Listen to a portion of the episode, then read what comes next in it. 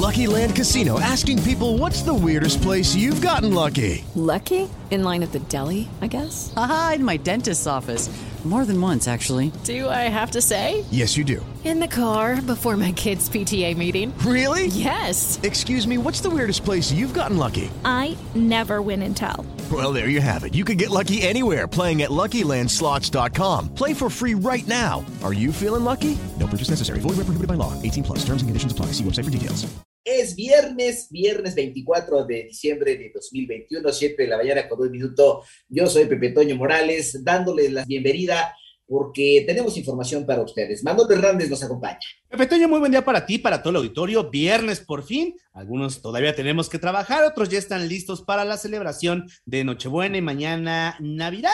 Espero que la pasen muy bien en sus hogares. Y como cada 15 minutos, la información más importante sobre COVID-19 en panorama informativo. La cifra de muertes a nivel mundial por COVID-19 ya llegó a 5.388.908. En tanto, el número global de casos alcanzó ya los 278.203.141. Eso de acuerdo con datos de la Universidad John Hopkins. Por otro lado, la FDA, el regulador de medicamentos de Estados Unidos, anunció que autoriza la pastilla anti-COVID del laboratorio Merck para adultos de alto riesgo, un día después de que diera luz verde a una similar de la farmacéutica Pfizer. Ya son las 7 de la mañana con 7 minutos y vamos a las cifras de la pandemia en México con Mónica Barrera. La Secretaría de Salud informó que en un día México notificó 3.363 nuevos contagios y la cifra oficial total se elevó a 3.943.764 casos de COVID. Además, en las últimas 24 horas también se reportaron 149 fallecimientos y la cifra aumentó a 298.508 decesos. A través del boletín técnico se informó que la curva epidémica se ubicó en 15% y actualmente 19.612 personas que se consideran casos activos estimados por presentar síntomas de coronavirus en los últimos 14 días. Además, la ocupación nacional hospitalaria en camas generales se mantuvo 15% y en camas en terapia intensiva bajó a 11%. En 889 Noticias, Mónica Barrera. En el panorama nacional, en Guanajuato, por una explosión en una camioneta que transportaba pirotecnia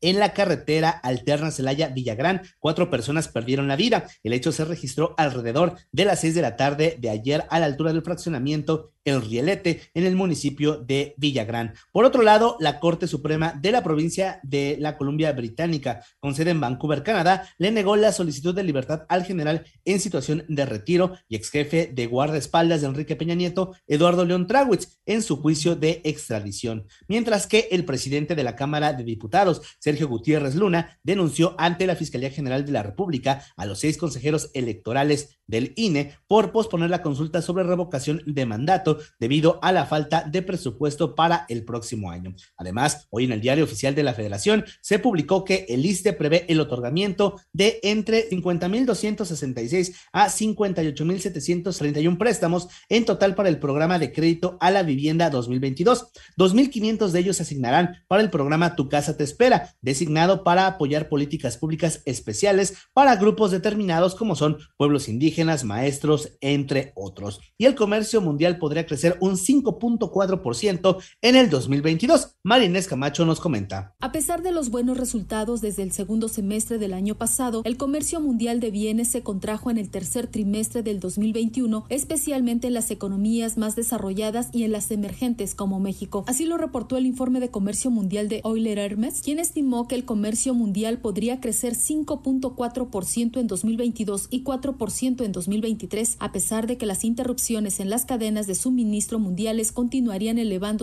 hasta el segundo semestre del próximo año. Sin embargo, las economías avanzadas padecen más por los cuellos de botella en las cadenas de suministro que por los problemas de la demanda. Los déficits de producción están detrás del 75% de la actual contracción del volumen de comercio mundial y el resto se explica por los retrasos en el transporte. Por último, la firma estimó que sectores como energía, electrónica, maquinaria y equipamiento se posicionan como los grandes vencedores en 2022 para 88.9 Noticias. María Inés Camacho Romero. En el panorama internacional, al menos 32 personas murieron cuando un ferry repleto de pasajeros se incendió en el sur de Bangladesh. Indicó la policía que el accidente ocurrió temprano cerca del municipio rural de Jalokati, a unos 250 kilómetros al sur de la capital, que es Dhaka. Por otro lado, el gobierno de Corea del Sur indultó a la expresidenta y antigua rival política Park Wen-ye, condenada a más de 20 años de cárcel por un gran escándalo de corrupción, se dio a conocer por parte del el ministro de Justicia.